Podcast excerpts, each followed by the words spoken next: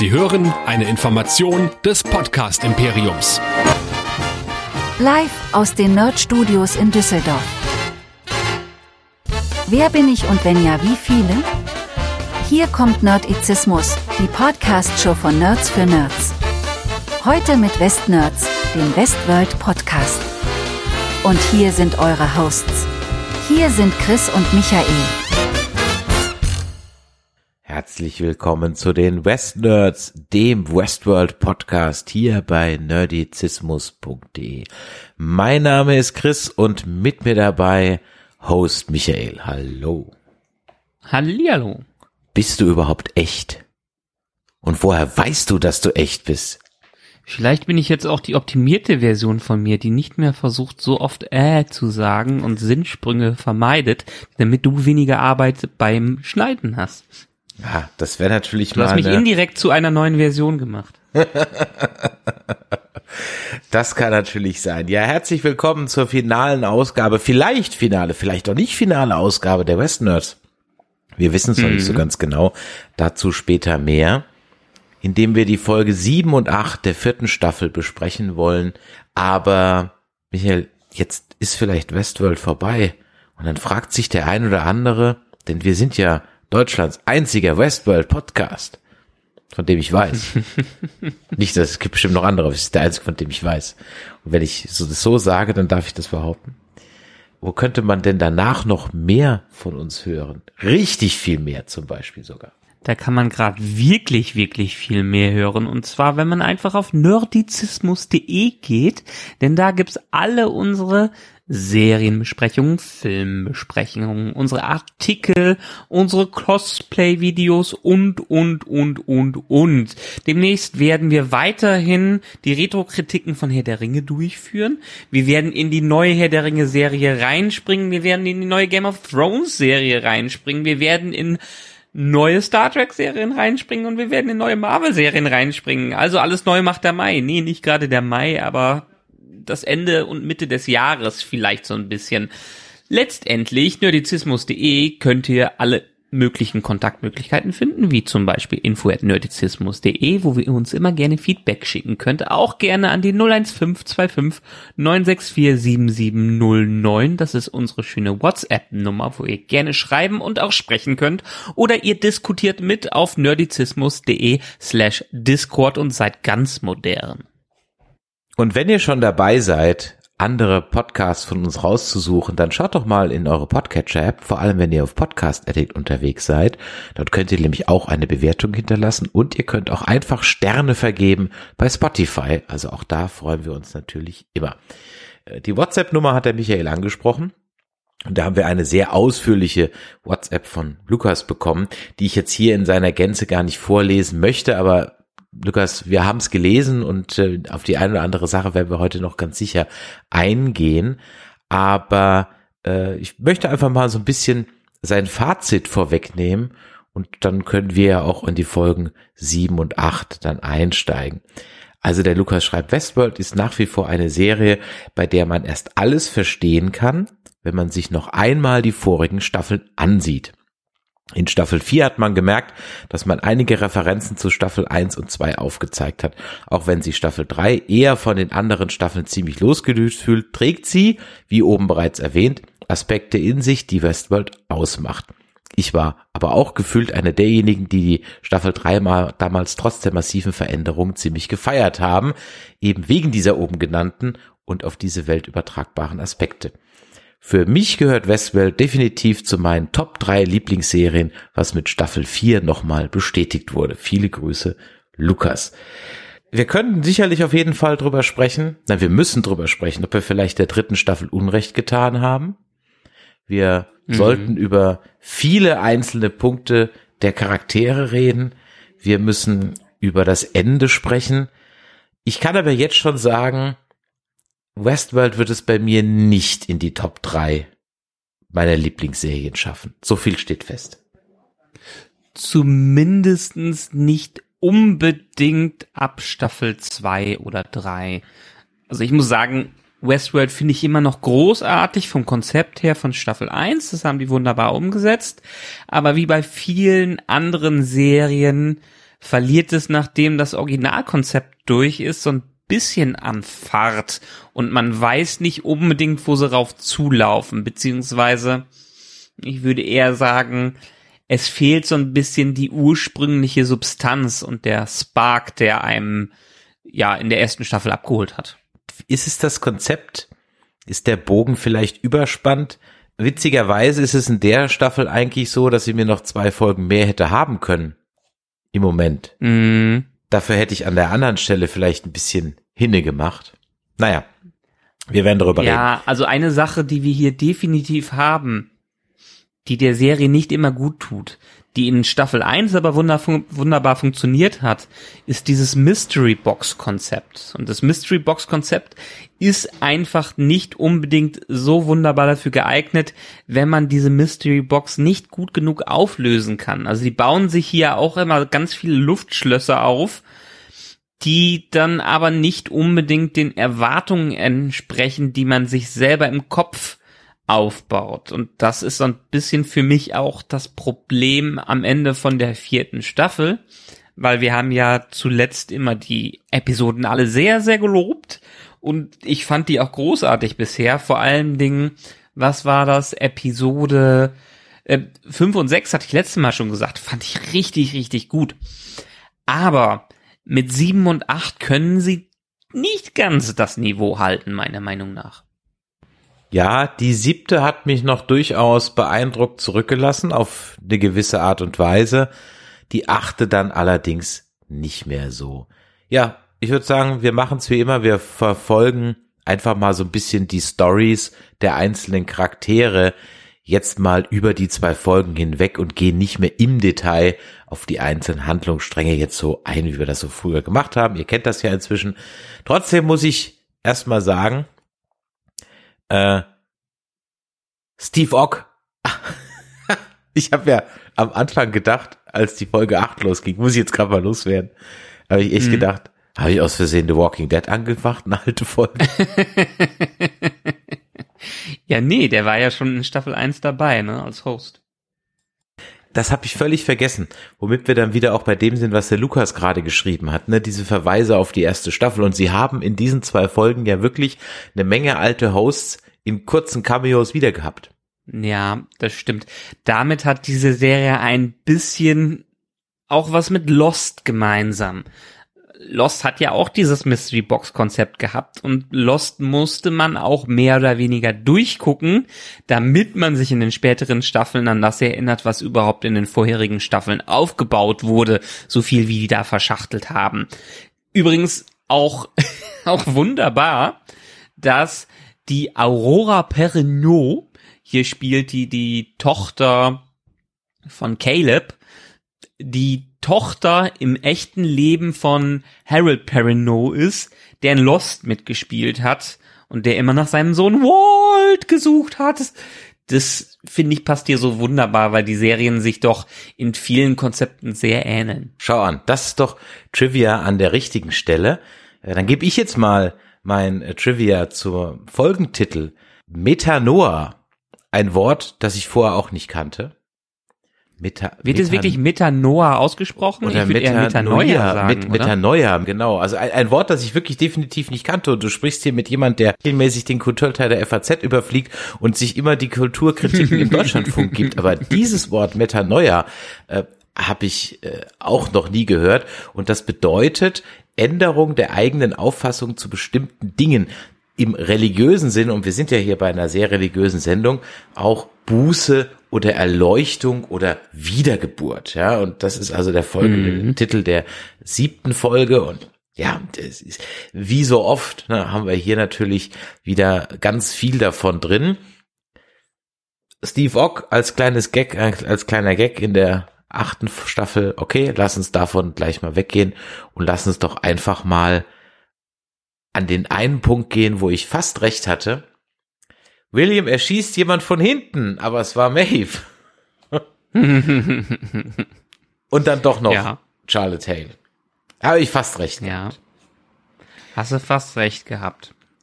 Wobei man ja sagen muss, ja, wir hatten gehofft, dass Maeve ein bisschen mehr zu tun hat, aber hier wird sie ganz unzeremoniell aus der Serie oder aus der Staffel zumindestens rausgekickt. Also diese Wiederbelebung hat jetzt ehrlich gesagt nach diesen 23 Jahren nicht so viel gebracht, oder? Ja, aber es werden eigentlich alle relativ straightforward über den Haufen geballert in diesen zwei Folgen. Das stimmt. Und da fragt man sich, wie sie dann in der Staffel 5 ja, dem weiterfolgen möchten, ne? Aber gut, sind wir erstmal bei William. Du weißt ja, no one's ever really gone, ne? Das, genau, genau. Und besonders hier sind ja noch eine Menge Türen offen. Aber ja, lass uns äh, über William reden. Der hat mir in seinem Rampage-Mode wirklich sehr gut gefallen. Ich habe dir vor zwei Tagen ja noch die Post-Credit-Scene der zweiten Staffel geschickt. Wir erinnern Hattest uns. du mir die geschickt? Hatte ich dir als Sicher? WhatsApp geschickt, ja. Ganz sicher. Du hast nur nicht drauf Okay, reagiert. ich lese mir deine Sachen nicht mehr komplett durch. Offensichtlich. ja. Offensichtlich. Dann Ja. darf ich dein Gedächtnis an dieser Stelle etwas auffrischen. ah, ein So- YouTube-Link, den ich nicht angeklickt habe. Okay. So hörst du mir zu.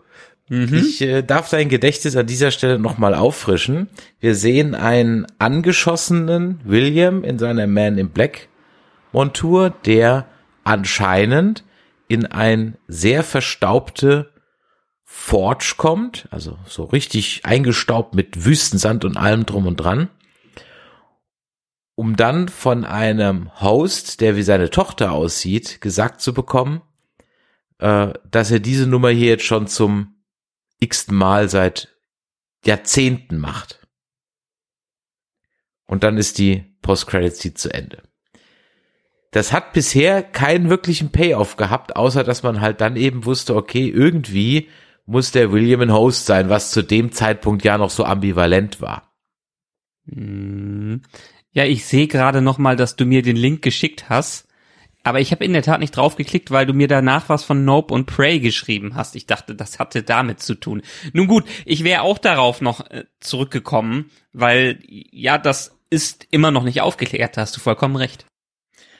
Und das ist so die Hoffnung, dass da noch was kommt. Und das ist meine Hoffnung, dass es noch eine fünfte Staffel geben wird. Aber irgendwie reden wir immer schon über die fünfte Staffel, aber sind wir soweit gar nicht. Also William Rampage Mode, da waren wir. William killt seinen eigenen William. Und äh, das ist ja, wenn man auf die Grundprämisse dieser Show geht, nämlich wer ist eigentlich real oder das, was auch der William ja sogar wortwörtlich sagt. If you can't tell the difference, does it matter? Also, Könnte eins und eins zu eins aus Matrix stammen, ne? da hatten wir ja schon eine Menge Anleihen in dieser äh, Serie. Und auch gerade in dieser Staffel finde ich ganz extrem. Auch da waren auch wieder Einstellungen, wo dann ähm, Christine zum Spiegel geht und die Finger so an den Spiegel. Und das ist ja, ja, es fehlten eigentlich nur noch die grünen Sushi-Rezepte. Ja. Aber du hast vollkommen recht. William erschießt William, was mich dann am Ende doch einigermaßen überrascht hat, weil auch keiner mehr dahin kommt und den menschlichen William rettet. Ganz im Hinblick vor allen Dingen auf diese Season 2 Post-Credit-Scene hatte man gedacht, dass vielleicht der echte William doch noch überlebt in irgendeiner Art und Weise. Und das ist hier ja nicht so. Und ja, ist der William, der dann überlebt hat, quasi Killer Mode William, denn wirklich der richtige William oder kann man ihn als richtigen William bezeichnen? Es sind ja schon Unterschiede, die wir hier ganz deutlich sehen. Die haben es ja nicht geschafft, die menschliche Version von William in eine Host-Kopie reinzubringen. Es hat ja immer noch zu diesem Zeitpunkt kein Host der auf einem richtigen Menschen basiert, den Fidelity-Test überlebt. Und die, der William, der gerade in dem Host William drin ist, ist ja auch eine mehr oder weniger simplifizierte Version des Ganzen, also keine richtige Kopie des Ganzen, weswegen er sich ja wahrscheinlich auch die ganze Zeit diese Identitätsfragen stellt. Ja, richtig. Das ist, da hast du vollkommen recht. Und da fand ich den Satz auch so schön vom echten William. You can't fix uh, millennials of broken DNA with a fucking hard drive. Aber auch hier wieder großartig, wie Ed Harris das Ganze spielt, hatte ich ja schon in den letzten Folgen mal gesagt. Diese Nuancen, die er im Spiel drin hat, dem nimmt man komplett ab, dass er zwei verschiedene Charaktere spielt. Ja, das ist richtig. Ich glaube aber, dass der Mensch William jetzt wirklich tot ist. Also ich, der ist weg. Da kommt ja. nichts mehr. Das glaube ich. Wir auch. haben seine weiße Leiche gesehen und niemand hat einen Versuch unternommen, ihn irgendwie darunter zu nehmen. Also der ist jetzt wirklich Geschichte. Ja. Weswegen das noch interessanter wird, wenn wir eine fünfte Staffel bekommen sollten. Weil am Ende der achten Folge ist ja auch Host William definitiv Schrott. Also die letzte Kopie vom Host William, die wir zumindest zur Zeit hatten, ist Schrott. Und das könnte zumindestens einen Hinweis auf das geben, was wir in dieser Post-Credit-Scene gesehen haben und was wir vielleicht in Staffel 5 zu sehen bekommen, wenn es eine, eine Staffel 5 geben sollte. Ja, es muss eine geben. Warum, sage ich gleich. Also hoffe ich zumindest mal. Ist, ihr, ihr merkt schon, liebe Hörer, ne? Es, es läuft immer so. Und das das ist so auch, es, es lässt mich nicht hundertprozentig befriedigen. Es, ja, es könnte jetzt zu Ende sein, aber ah, da sind noch so viele lose Enden, gefühlt, gefühlte lose Enden. Ja. Vielleicht ist es aber auch das, was der Lukas in seiner WhatsApp geschrieben hat. Vielleicht, ich meine, ganz ehrlich, das zieht sich ja jetzt auch schon über fünf, sechs Jahre hin, dass wir diese Show gucken. Und natürlich sind so viele Andeutungen drin. Und das ist ja eine Show, die einen Masterplan hat. Zumindest einen groben. Mhm dann ist es halt auch wirklich so, dass man sich einfach nicht an alles erinnern kann. Und das ist, glaube ich, eine Serie, die gewinnt, wenn man sie in einem Rutsch durchguckt, innerhalb von wenigen Tagen, Wochen. Wenn man einfach noch mhm, viel mehr Dinge präsenter hat. Ja. Und die lädt auch zum Rewatch ein. Also, bei William habe ich mir noch zwei Sachen notiert, also sein Rampage-Mode, ja, äh, dass auf jeden Fall dann auch, äh, wie unprätentiös seine Kugel zerstört wird, einfach so zerquetscht von, vom neuen Body von Hale. Lustig fand ich aber dann noch in der achten äh, Folge ganz am Anfang, wo wir dann auch äh, Steve Ogden noch mal gesehen haben, gerade angesprochen, dass er halt, ah, das war einfach so ein schönes, da hat mein Gamer-Herz hoch Fucking Camper. Fucking Camper. you know the roots. Und er hat dann einfach so schön Last Man Standing gespielt. Ja, das war einfach herrlich. Das hat mich teilweise ein wenig rausgeholt ja, wir sind hier in einer Zukunft und wahrscheinlich hat der junge William auch viele Computerspiele gespielt. Ich meine, er hatte riesen Spaß am Park und der echte William hat ja auch fast seine ganze Zeit da verbracht, also wird er den typischen Gamerslang kennen aber es passt nicht hundertprozentig zu dem, was Ed Harris als William bisher dargestellt hat, als Man in Black. Black. Ja, es ist ein schöner Gamerspruch. Ich fand, er hat aber ein bisschen rausgehauen. Ja, verstehe ich, dass er einen rausholen kann. Bei mir hat der Spaß überwirkt, überwiegt an dieser Stelle. Ähm, ja, Christine. Dolores. Mhm ich kann, ich kann keinen Namen aus Dolores und Christine bilden. Crelores, Crolores. Aber es ist nee, ja am Ende Dolores. Dolores. Es ist am ja. Ende Dolores. It was Dolores all along. Ja, deshalb weiß man auch wieder, dass man keinem Wort von den Machern oder von den Schauspielern trauen darf, die versuchen, das ganze Geheimnis zu wahren. Weil letztendlich, was ist am Ende der dritten Staffel passiert? Am Ende der dritten Staffel wurden alle Gedanken und Erinnerungen von Dolores Kugel gelöscht. Und man dachte, damit wäre Dolores weg. Aber scheinbar ist da noch ein bisschen mehr hinter. Am Anfang der vierten Staffel gab es einen Charakter mit Christine, der ihr natürlich sehr ähnlich sieht und ein ähnliches Verhalten hat und sich so langsam an Dinge erinnert, die, an die sich eigentlich nur Dolores erinnern kann. Und in dem Moment, und dann verzweigen sich auch die ganzen Charaktere und Szenen, als klar wird, wer Christine ist und wo Christine ist, wird auch parallel dann von Charlotte Hale die Kugel von Dolores rausgeholt. Also die Kugel hat überlebt. Und scheinbar werden da nicht nur normale Erinnerungen, sondern unterbewusste Erinnerungen in irgendeiner Art und Weise gespeichert. Ich meine, ist klar, dadurch, dass einfach diese ja, Roboter eine Art Bewusstsein entwickeln können. Und es wurde ja auch so ein bisschen angeteased durch die Staffel 1. Ihre Erinnerungen wurden ja auch immer wieder resettet und resettet. Und trotzdem hat sie im Unterbewusstsein wieder alles hervorgeholt. Und deshalb vergleiche ich es so ein bisschen mit dem Modus aus Staffel 1, dass man die wahren Erinnerungen, das wahre Selbst von dieser Kugel nie ganz löschen kann. Also es ist schon so ein bisschen die Seele von dem Host, was da in der Kugel unterwegs ist. Und das kann man nicht nur ja mit einem normal, mit einer normalen Festplatte vergleichen, obwohl man dann auch wieder sagen könnte, von Festplatten kann man ja auch nicht unbedingt alles immer komplett runterlöschen, ne? Ganz genau. Frag mal die Kollegen in den USA.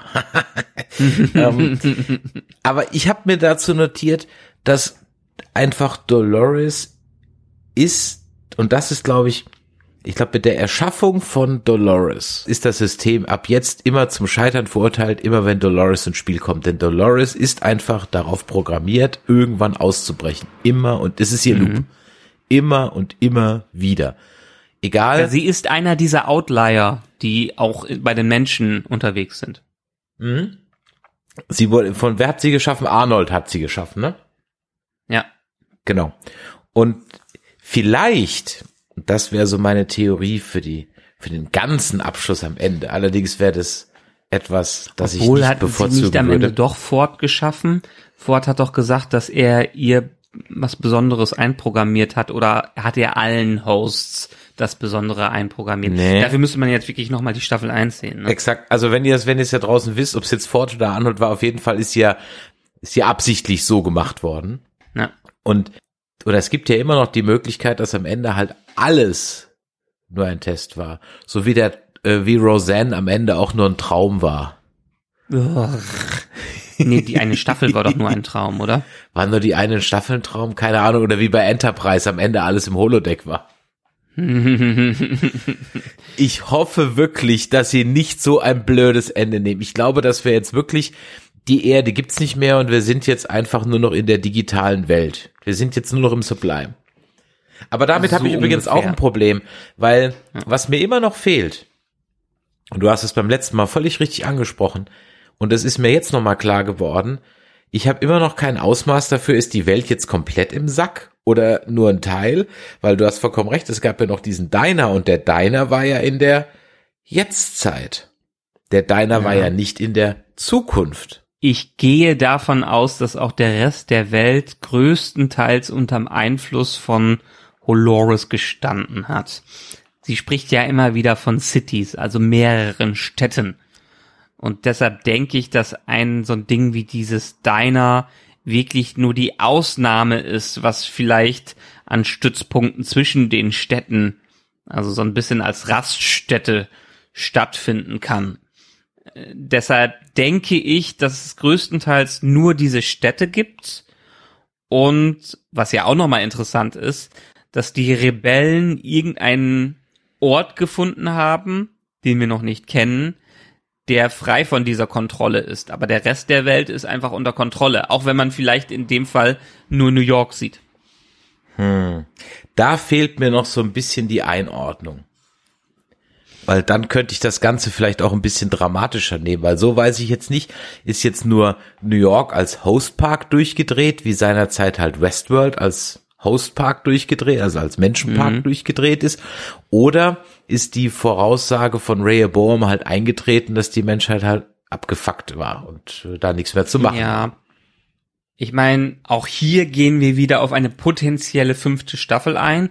Der Jonathan Nolan und Elisa Joy haben schon angedeutet, dass für die noch sehr viele Fragen offen sind. Unter anderem die Szene aus Staffel 2, die After Credit Szene, so dass sie zumindestens den Plan hatten, diese Fäden in Staffel 5 zusammenkommen zu lassen. Mhm. Die letzten zwei Folgen, ich will nicht sagen, haben es ruiniert, aber die achte Folge ist für mich echt so, ah, ich habe die so geguckt, ne? Und die hat gar nichts groß ausgelöst. Und am Ende war man wieder am Anfang. Dann waren dann teilweise auch exakt die gleichen Kameraeinstellungen wie in der ersten Folge. Und Dolores ist jetzt wieder da. Und irgendwie, ja, man könnte es, es gerade eben schon gesagt, man könnte es hier zum Abschluss bringen. Man kann jetzt auch das sein lassen. Aber dann hätte ich gerne in dieser Staffel nochmal zwei, drei Folgen mehr gehabt, um ein paar Dinge einfach auch zu Ende zu bringen. Dann muss ich auch irgendwie jetzt endgültig den Stecker ziehen, weißt du? Hm. Und dafür ist dann die dritte Staffel wahrscheinlich am Ende gut gewesen, denn durch diesen Rehoboam-Twist ist jetzt in dem Hoover-Damm Speicherkram die Daten aller Menschen drin. Und Ja. damit ist jeder wiederherstellbar. Zumindest Ich meine, was virtuell. das Ganze so ein bisschen, was das Ganze so ein bisschen sagen wollte. Also in Staffel 1 haben wir die Hosts, die aus ihrem Gefängnis ausbrechen. Aber es zeigt auch gleichzeitig, dass die Menschheit, äh, nein, also in, gehen wir nochmal von Anfang. Staffel 1 zeigt es, dass die Hosts in ihren eigenen Loops ge gefangen sind und ausbrechen und zeigen können, dass die Individuen sind.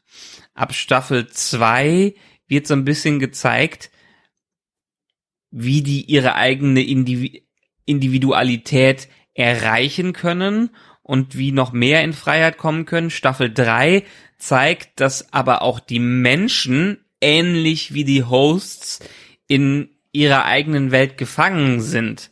Die haben ja auch mehr oder weniger ihren eigenen Park durch das Rehoboam.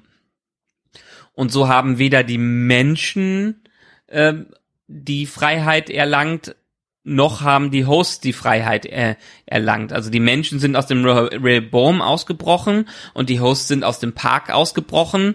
Aber wie diese Staffel zeigt, sind die alle nicht gut mit ihrer Freiheit umgegangen, weswegen die dann am Ende versklavt und zerstört worden äh, sind.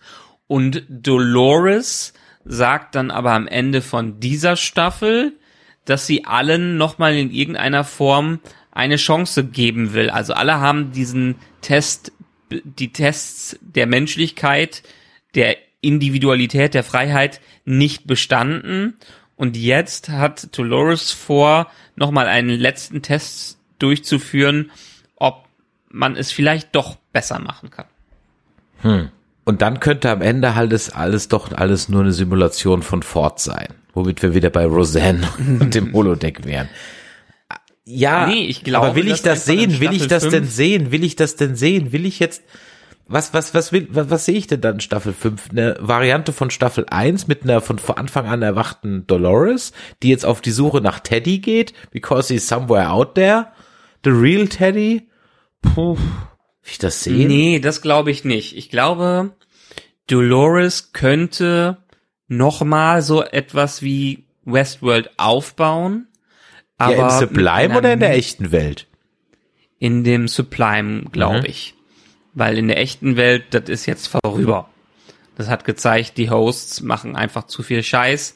Und wenn man die Menschen jetzt wieder da einführen will, dann müsste man die ja auch in Hostform Ja. ähm, umsetzen. Ich glaube, dass sie in Staffel 5 so vorgehen würden. Es wird alles wieder zurück in den, in einen virtuellen Park versetzt, in dem einerseits die programmierten Identitäten, die im Sublime sind, platziert werden, aber auch die erinnerten Menschen, also die gescannten Daten, auch nochmal platziert werden, mit der Möglichkeit, dass sie diesmal den Fidelity-Tests bestehen und Dolores die Möglichkeit gefunden hat, wirklich Kopien von Menschen in die Welt zu setzen. Also hat man zwei Arten von Leben. Einmal das künstlich erschaffene Leben und einmal das kopierte echte Leben, was am Ende vielleicht in einer digitalen Welt mit gleichen Regeln zusammenleben könnte. Und dann sind wir wieder bei dem, if you can't tell the difference, does it matter? Und dann sind wir wieder bei in der dem, Tat, will ich, das meine, sehen? Kennst du ja, du kennst ja die Theorie. Ich hoffe, du kennst ja die Theorie, die auch Elon Musk vertritt, dass wir sowieso alle in einer großen Simulation leben, die von irgendwelchen Wesen durchgeführt werden. Also wir leben alle in einem großen Computer und das würde man durch gewisse, naja, Anzeichen beweisen können. Aber Es ist die Frage, macht es für uns irgendeinen Unterschied, weil wir sowieso nicht aus der, dieser Realität ausbrechen könnten oder weil wir nur eine Simula eine naturgetreue Simulation der Realität sind, als diejenigen, die im System leben, merken wir das ja auch nicht, weil wir trotzdem unsere Entscheidungen durchführen, die für uns nach Freiheit klingen. Nun gut, aber ich weiß, worauf du hinaus willst. Ich halte das übrigens für ganz Das- großen Quatsch, ne? Also für ganz, ganz Mm. großen Quatsch. Und das beste, der beste Beweis dafür ist für mich das James Webb Teleskop. Nur mal so. Aber okay. Mm, Ja gut. Wenn wir eine Simulation wären, dann würden wir in unseren Grenzen auch sowas wie das James Webb Teleskop durchführen können. Ja, aber Egal. warum soll, warum sollten diejenigen, warum sollten diejenigen, die die Simulation äh, laufen lassen, ja, Mhm. jedes Mal das Programm dermaßen abartig erweitern? Nee, nee, das macht überhaupt keinen Ich Sinn. Die glaube nicht, ich glaube nicht, dass Quatsch. sie das Programm Völliger dafür erweitern müssen. Also wir haben ja durchaus, wo wir hingucken können, es gibt es ja eine Erweiterung und vielleicht ist einfach das Ganze, was wir sehen, simuliert. Wir und wir sind in dieser Sonden Simulation raus. noch nicht mal völliger, wichtig. Völliger, völliger Quatsch. Also wirklich völliger Egal. Quatsch. Also wer ist, sowas ist glaubt, ein anderes Thema. Ich, egal. Wer sowas glaubt, der glaubt glaube- danach an die flache Erde. Ohne Scheiß. Also völliger Quatsch. Gut, ja.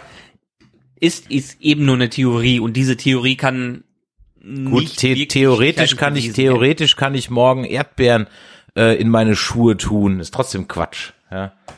Das, diese Theorie ist in der Tat keine, keine abwegige Theorie. Es ist aber auch eine Theorie in dem Sinne, wie es eine Theorie ist, dass es durchaus ein höheres Lebewesen wie Gott geben könnte, aber es ist eine Theorie, die nicht stichhalt, stichhaltig in irgendeiner Art und Weise bewiesen werden kann, wie Sachen wie die Gravitation und ähnliches. Also deshalb können wir uns ganz viele Theorien ausdenken. Ob irgendwas davon wahr ist, ist eine ganz andere Sache. Ab irgendeinem Punkt fallen diese ganzen Theorien auseinander. Hier geht's aber jetzt erstmal darum, meiner Meinung nach, dass uns ein wesentlicher Faktor in Westworld verloren geht. Und zwar leider die menschliche Perspektive. Wir haben in dem Sinne meiner Meinung nach keinen wirklichen Anker in den letzten Staffeln gehabt. In Staffel 1 ist es noch, dass wir sehr mit Dolores mitgefiebert haben und mit den Menschen, die da unterwegs sind.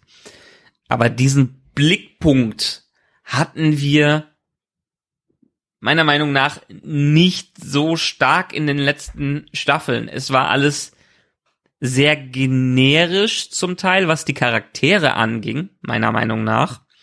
Und dann jemanden wie Caleb einzuführen, hat ein bisschen was gebracht, aber er ist dann am Ende doch nicht so vielschichtig wie ein Charakter, wie beispielsweise es William war oder Dolores war.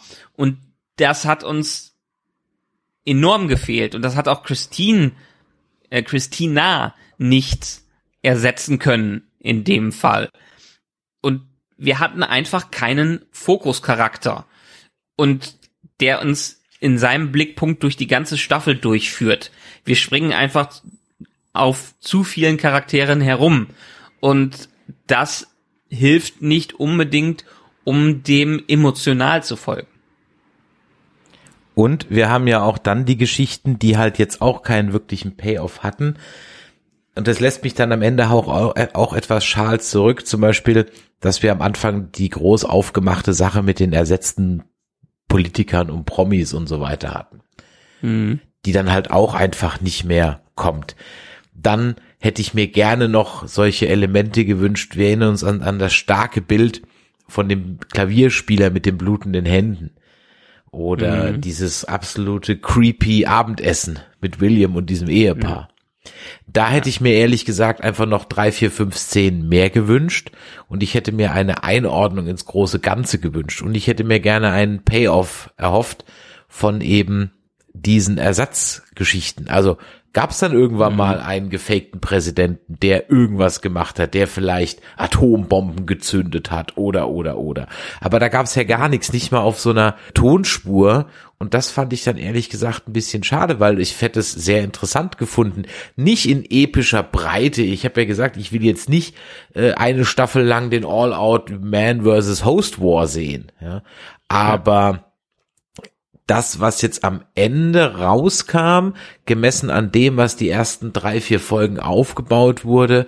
Ich will nicht sagen, dass es jetzt ein bisschen schwach war, aber es ging mir am Ende einfach zu sehr dann durch und womit sie auch extremst gespielt haben und das ist mir beim Gucken ehrlich gesagt überhaupt nicht mehr aufgefallen.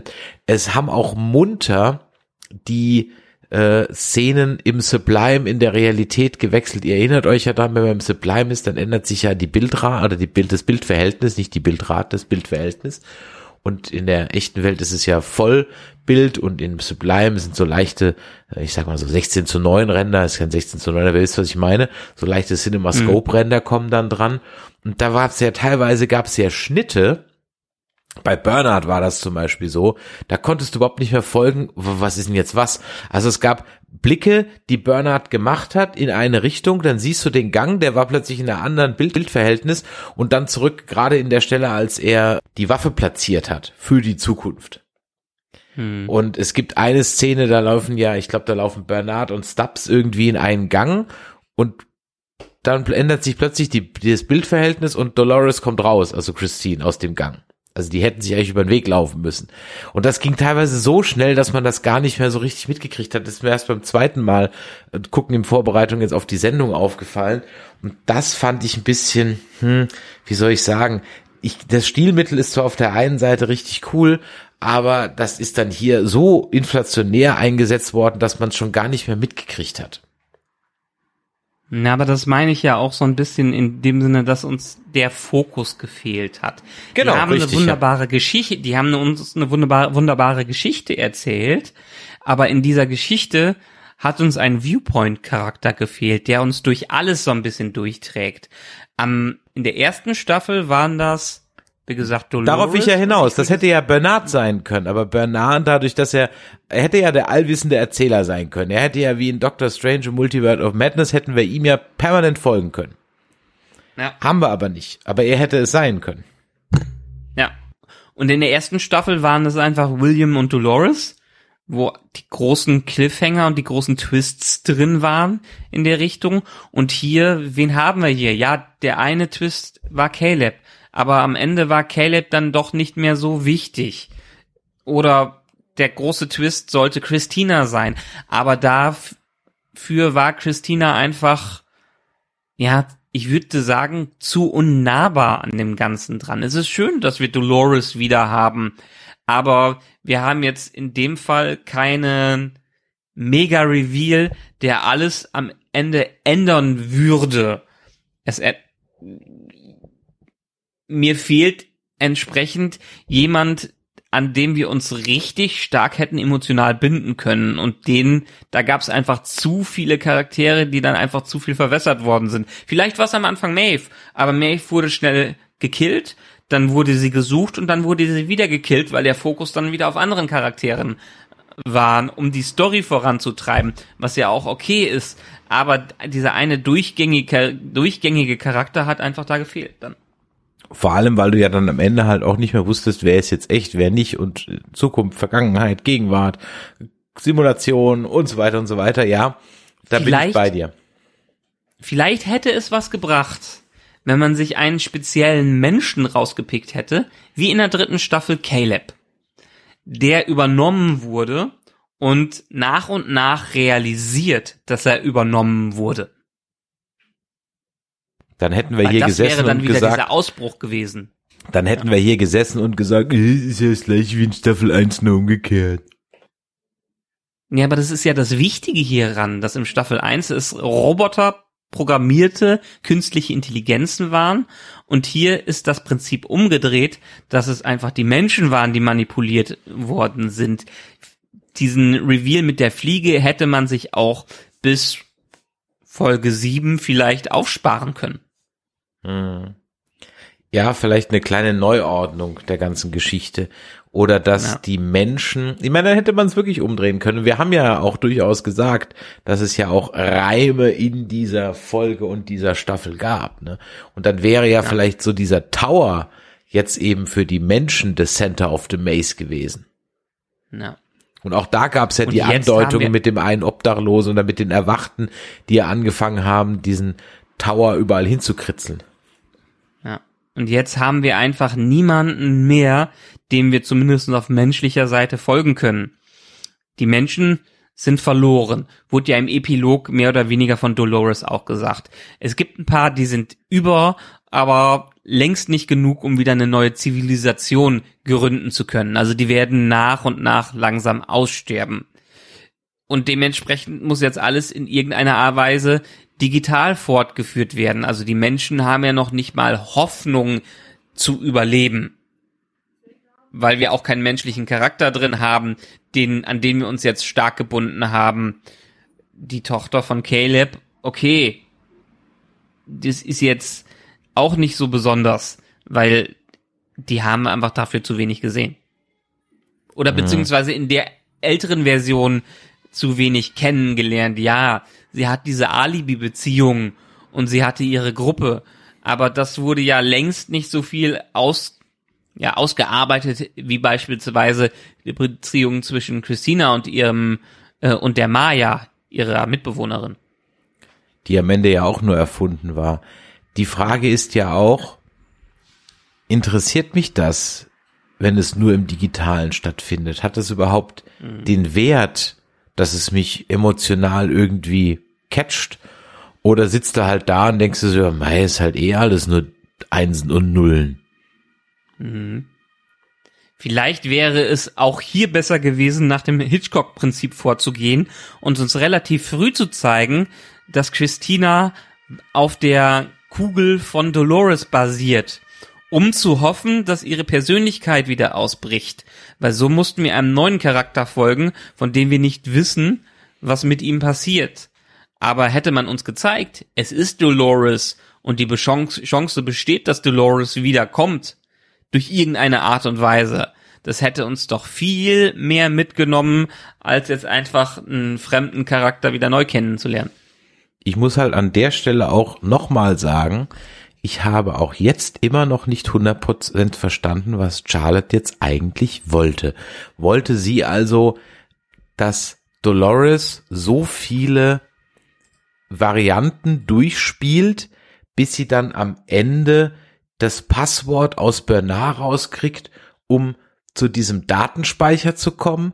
Und wenn ja, was will sie mit diesem Datenspeicher? Sich selbst hochladen? Offensichtlich ja nicht, weil das hätte sie ja tun können. Sie hat ja ihre eigene Kugel vernichtet. Die anderen Hosts alle rausholen und ausdrucken, damit die die Erde bevölkern. Ich habe nicht ganz verstanden, was sie jetzt eigentlich wollte. Wollte sie damit irgendwie einen Weg finden, dass die Hosts nicht durchdrehen? Sollten die Hosts da hochgeladen werden? War das dieser Übergang? Ich habe es nicht ganz verstanden. Ja, da sind ja auch noch ein paar offene Fragen. Vor allen Dingen dieser digitale Himmel, in den ähm, Dolores alle schicken wollte. Da wissen wir ja nicht, was mit dem ist, weil sie ja offensichtlich gar keinen Zugriff auf das Sublime hatte. Also was ist diese Transcendence, die sie durchführen wollte? Genau. Im Hinblick auf Christina kann ich sagen, oder vermute ich zumindestens, dass sie die Dolores-Kugel als Control-Unit brauchte, als Prozessor. Vielleicht, weil sie die, das Original dahinter war und sie sollte dann alles steuern. Und sie ist immer wieder reingekommen, um zu verhindern, dass vielleicht Dolores als Persönlichkeit wieder hervorkommt. So könnte ich mir das vorstellen. Ja, ich, da, das lässt mich so ein bisschen Fragen zurück. Ich meine, es gibt ein paar Fragen, die sind jetzt beantwortet, aber leider nicht viele.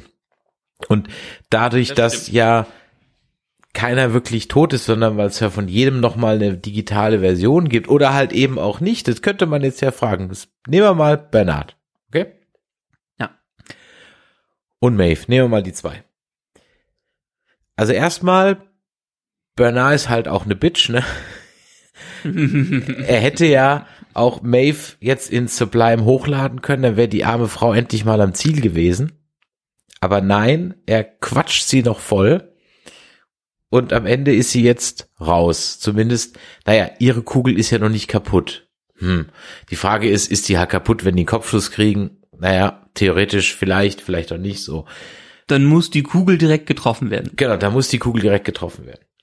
Also wen es jetzt eigentlich nicht mehr gibt, und das spricht ja gegen das, was wir, oder gegen meine Theorie vor mit der Post-Credit-Scene, ist ja der William. Den William gibt's nicht mehr als William als Kugel, aber es gibt ja noch die William-Daten in der Datenbank. Die gibt's ja noch. Genau. Und die werden ja in irgendeiner Form dann wieder rausgeholt werden, wie uns die Post-Credit-Scene von Season 2 zeigt. Genau. Also gibt's doch eigentlich alle noch in dieser Datenbank. Aber gibt es noch Maeve? Denn Maeve ist ja ein Host. Und wenn die Hosts nicht in Sublime gegangen sind, dann gibt's Maeve nur noch, wenn die Kugel da ist. Sobald die Kugel kaputt, also Hale, Charlotte Hale gibt's nicht mehr. Mhm. Ja, die Kugel Oder? ist zu Staub zerfallen. Genau, sie hat, sie hat ja Maeve? Selbstmord begangen. Genau. Maeve könnte zumindestens in der Version wieder auftauchen, die Dings, ähm, jetzt komme ich nicht auf seinen Namen. Oh. Bernard, die Bernard sich erdacht hat. Also in der Version könnte sie ja wieder da sein, weil es gibt ja eine digitale Version, die Bernard geschaffen hat. Vielleicht Richtig. ist das, was sie wieder rausholt. Und alle anderen, ja, durch die Daten, die noch da sind aus dem originalen Westworld. Und ich denke mal, dass es in irgendeiner Form. Und die Rehoboam-Daten. Ja. Waren das die Rehoboam-Daten? Naja, so hatte ich das verstanden, weil, guck mal, wenn es die, also die Daten aus den Parks über die Hüte beziehungsweise die Spiegel, die Ja. machen für mich ja nur Sinn, wenn ich den ursprünglichen Plan verfolge, dass ich, äh, dass die, dass, dass ich die Menschheit übernehmen will.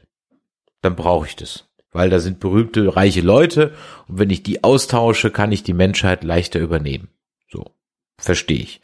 Und ich habe diese Daten, um den reichen Leuten dann ewiges Leben zu verkaufen, aus Sicht von Delos.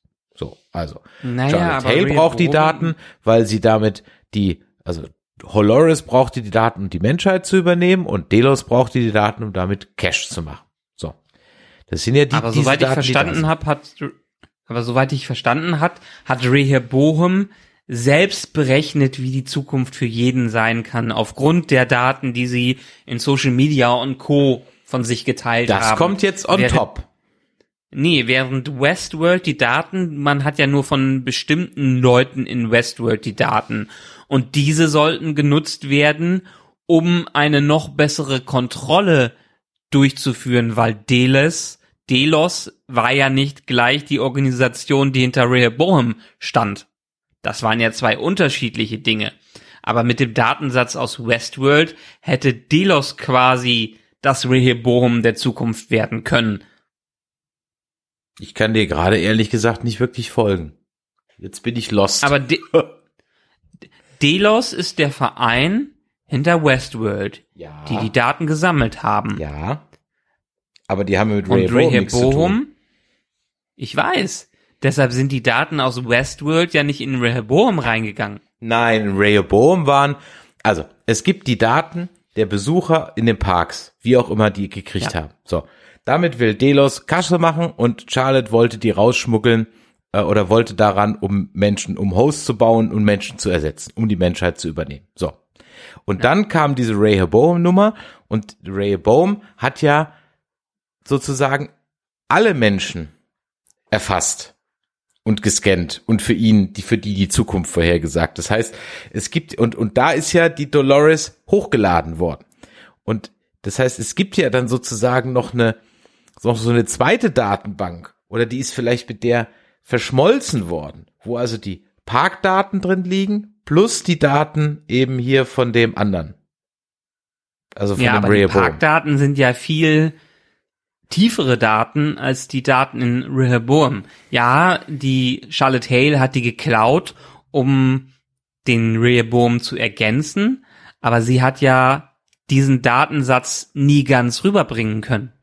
Ja, aber ich habe trotzdem nicht ganz verstanden. Also entweder habe ich ein entscheidendes Element jetzt vergessen über die Jahre, aber ich habe noch nie, noch mal, was will Charlotte Hale mit diesen Daten? Was will sie damit?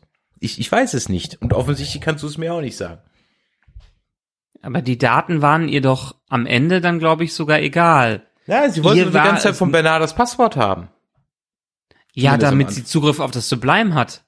Damit sie da rein kann, beziehungsweise damit sie Zugriff auf die anderen Hosts hat, die ja schon in ihrem eigenen Himmel leben. Ja, und was will sie da? Will sie die runterladen und ausdrucken? Will sie da andere, andere, äh, andere hochladen? Sollen alle ins I don't get it. Was will sie damit? Das, das verstehe ich nicht. Sag mir, das, das, Sie will zu ihrer Art zurück. Sie will gleichgesinnte Leute haben. Das versucht sie ja mit den ganzen Hosts, die sie in der Welt verteilt, zu machen, indem sie Hosts schafft, die wie sie sind und die das Bedürfnis haben, einem höheren Ziel zu folgen. Und an ihre ganze restliche Zivilisation kommt sie einfach nicht ran. also, ist mir Also das war, ist meine Erklärung ja, zumindest aber, dafür. aber du, du, ja, du merkst, es, es kommt einem nicht so leicht über die Lippen. Man kann jetzt nicht sagen, das stimmt. Das hat sie jetzt vorgehabt. Und das ist so, deswegen bleibt das für mich so die größte Geschichte in dieser Staffel, die einfach, also das, das lässt mich extremst unbefriedigend zurück. Vielleicht, vielleicht habe ich auch völlig was vergessen. Dann, liebe Hörer da draußen, schreibt uns eine Mail an info.nerdizismus.de und folgt uns auf Twitter und auf unserem Discord und so weiter und haut in die Tasten, weil dann würde ich es gerne wissen, wenn ich irgendwas wirklich entscheidend verpennt habe. Aber mir war einfach diese Grundmotivation zu Meta. Da habe ich lieber so Super Laser und eine Million Dollar Erpressungsgeld. Zumindestens sagt übrigens Wikipedia, beschreibt das so, dass Dolores aufwacht in den Sublime und versucht, bewusstem Leben, also Leben eine neue Chance zu ge- geben und versucht, die Auslöschung und das Aussterben zu verhindern, weil weder Menschen noch Hosts hatten die Möglichkeit, in der echten Welt zu überleben. Sie haben sich am Ende alle selber zerstört. Und sie versucht jetzt in dem Original Westworld Park in dem Sublime das Ganze in einer digitalen Welt in einer besseren Variante wieder neu zu starten. Gut, dann sind wir ja bei dem, was wir ganz am Anfang hatten. Ich weiß nicht, was hat Bernard gesagt? Äh, Eine Minute im Sublime sind sieben Jahre draußen oder irgendwie so war da so eine komische Das Umrechnungsformel. Inception-Prinzip. Genau. Und dann kann sie jetzt ja mal zig Milliarden Simulationen Rennen durchlaufen lassen, denn bis die nächste Staffel kommt, wenn überhaupt eine kommt, wird es auf jeden Fall noch zwei Jahre vergehen. Ja, das ist die große Frage. Al Harris meinte, wenn gedreht wird, dann wird ungefähr im nächsten Sommer gedreht, Mitte nächsten Jahres angefangen. Dann müssen ja natürlich die ganzen Skripte geschrieben werden. Aber ob HBO der Serie nochmal eine Chance gibt, ist eine ganz andere Sache, weil die Reception, also die, den Erfolg, den Westworld in Staffel 1 hatte, den hatte schon lange nicht mehr. Und die Ratings sind jetzt auch, wenn ich mal hier reinschaue bei Wikipedia, so viele Millionen schauen da einfach nicht zu. Und HBO ist mittlerweile krass da dran, einfach Sachen zu canceln, wie wir an Batgirl und Co. sehen. Ja, ich glaube leider, dass die lange Wartezeit zwischen den Staffeln einfach der Killer war. Das Mhm. kombiniert mit der dritten Staffel, die einfach vielleicht am Ende nochmal einen Sinn gibt, aber man jetzt irgendwie so ein bisschen das Gefühl hat, dass hier auch so ein bisschen reingeschustert wurde. Also man hat ja auch wirklich das jetzt ganz am Ende nur, ja, es ist, wir haben ja vorhin schon gesagt, die, oder vorher schon gesagt in anderen Folgen, meine die dritte Staffel irgendwie auch mit zwei Folgen so, ja, und da gibt's dann diesen Ray Boom und ja, okay, hat nicht geklappt, okay, danke, tschüss, Feierabend. Das war alles, hm. und äh, ich glaube, damit hat man sich einfach keinen Gefallen getan, aber Hauptkiller ist für mich, glaube ich, die lange Wartezeit gewesen zwischen zwei und drei. Ich glaube, zwischen eins und zwei auch schon. Das dauert einfach zu lange. Ja. Das ist, müssten die Fixer sein. Wenn ich, Ich sehe, glaube, wie ich hätte schnell da teilweise gefunden. Better Call Saul rausgehauen wird und so. Klar ist weniger Post-Production, aber sind wir ganz ehrlich, so 100% überzeugend war die CGI in der Staffel jetzt auch nicht an jeder Ecke. Das stimmt. Ich glaube, ich könnte mir vorstellen, dass es vielleicht besser gelaufen wäre, wenn sie nicht diesen ganzen Rehoboam-Scheiß mit reingebracht hätten. Absolut. Wenn sie, wenn sie einfach gesagt hätten, es gibt eine Menschheit, die lebt in einer technologisierten Zukunft. Sie ist vielleicht ein bisschen Sklave von großen Firmen, die durch soziale Medien und so alles kontrollieren, aber nicht, dass die genaue Parallele wie zu Westworld da drin ist. Das hätte man jetzt nicht so Faust aufs Auge machen müssen. Dafür haben wir Menschen uns doch zu sehr durch andere Dinge schon so unter Kontrolle, außer Kontrolle gebracht. Ja, allerdings. Äh, ja, ihr merkt schon, liebe Hörer, immer wenn wir solche etwas zerfahrenen Podcasts haben, dann liegt das auch ganz oft daran, dass einfach die Handlung hm, nicht dazu einlädt, sich da groß aufzuhängen. Und ich bin auch, und sicherlich, wenn man das jetzt sich fünfmal anguckt, dann gibt's ganz, ganz sicher noch richtige Logikpatzer und so und, und Dinge, die so und so nicht zusammenpassen.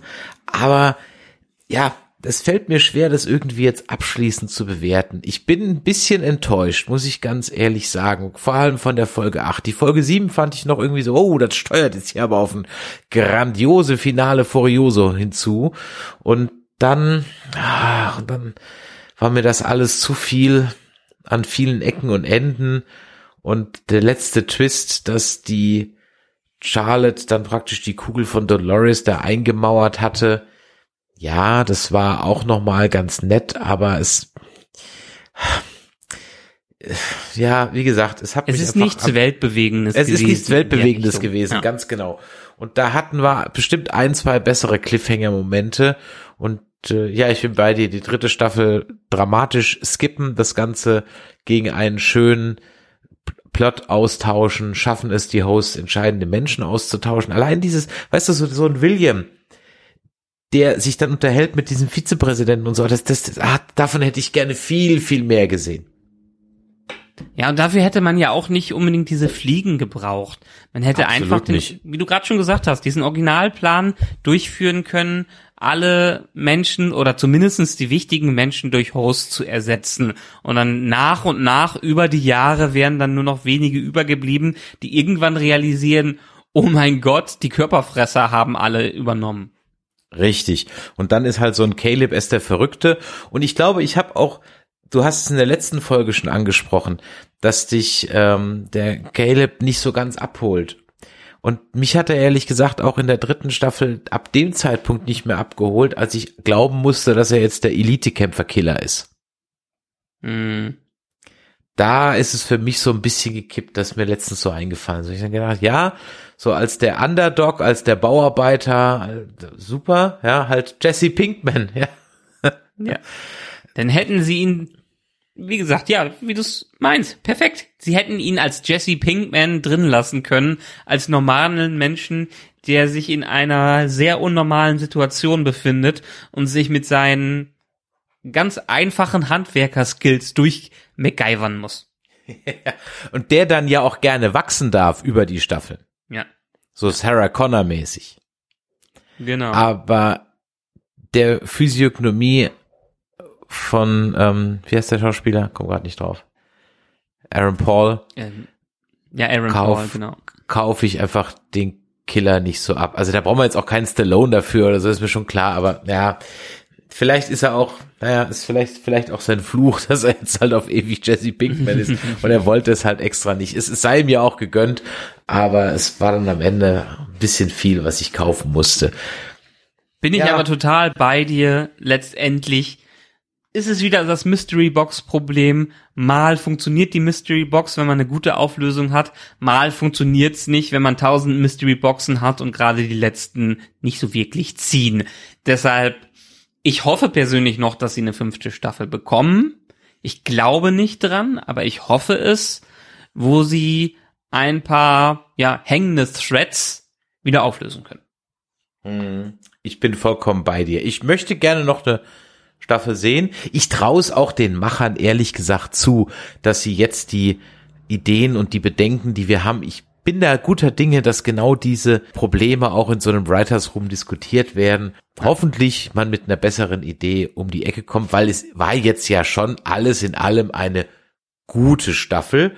Das ist vielleicht keine sehr gute Staffel, aber eine gute Staffel, die mich sehr gut unterhalten hat, die wirklich zwei schöne What the fuck Momente drin hatte und wo ich am Ende einfach sage, hey, wenn ihr uns jetzt noch einen guten Abschluss hinlegt, dann ist das eine Serie, die ich gerne noch mal gucke in ein paar Jahren, die ich gerne noch mal in einem Rutsch durchschaue, weil ich mir sehr, sehr, sehr sicher bin, wenn man vielleicht den kleinen Durchhänger mit der dritten Staffel dann übersteht, dass am Ende das Gesamtprodukt in einer kürzeren, ja, Binge-Zeit, Guckzeit besser wirkt, weil du dann einfach noch viel mehr Dinge präsent hast und wir beschäftigen uns ja schon sehr intensiv damit und trotzdem gehen uns immer noch viele, viele Dinge durch die Lappen, die wir vergessen haben über die Zeit, die dann wie vorhin, wo wir eben als auch nicht mehr genau wussten, was ist jetzt der Sinn da und wer hat jetzt nochmal wie, was und wen programmiert.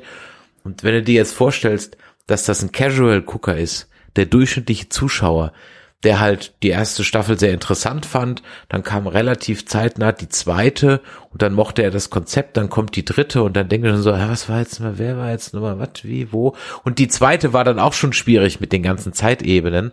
Gut, das hatte die erste Ja. auch, aber die hatte ja noch mal mehr. Da glaube ich, dass es dann, wenn das nicht relativ zügig hintereinander kommt, und damit meine ich wirklich, also innerhalb von einem Jahr, dann hast, dann ist es raus, dann bist du raus, dann ist es durch. Ja. Man darf die Komplexität da nicht zu sehr steigern. Man muss auch den normalen Zuschauer immer noch wieder abholen. Aber, sagen wir mal so, auf Game of Thrones Level haben sie es noch nicht verhauen. Das, das allerdings richtig. Game of Thrones ist auch übrigens ein gutes Stichwort. Wir werden natürlich auch House of the Dragon bekasten, genauso wie wir Power of the Rings bekasten werden, die Herr der Ringe Serie, die Game of Thrones Rings of Serie, Power, bitteschön. whatever, ja. Mystic Rangers, Mystic Knights, nicht Mystic Rangers. Und da geht uns also der Gesprächsstoff so schnell nicht aus. Deswegen werden wir jetzt heute hier mal Cut machen und Westworld Westworld sein lassen. Wir hoffen, wir konnten euch durch diese acht Folgen gut unterhalten. Uns hat Spaß gemacht. Wir hoffen auf eine fünfte Staffel. Dann seid ihr auch dabei. Wir freuen uns natürlich auch über Feedback, das ihr uns schicken dürft. Entweder an die info at nerdizismus.de oder ihr kommt auf unseren Discord und da geht ihr auf nerdizismus.de slash Discord oder ihr schreibt uns wieder Lukas eine WhatsApp oder schickt uns eine Sprachnachricht an die 01525 96 47709. Ha! Einen kleinen Hänger hatte ich noch, aber ich habe es dann doch noch hingebracht. Es kann natürlich sein, äh, dass wir das Feedback auf diese Folge erst in zwei Jahren vorlesen, aber dann werden wir es vorlesen. Auf jeden Fall hoch und ehrlich Ehrenwort. In diesem Sinne machtet Jord Däumelein nach oben und empfehlt uns dann doch mal gerne weiter für die anderen Shows. In diesem Sinne, Ciao.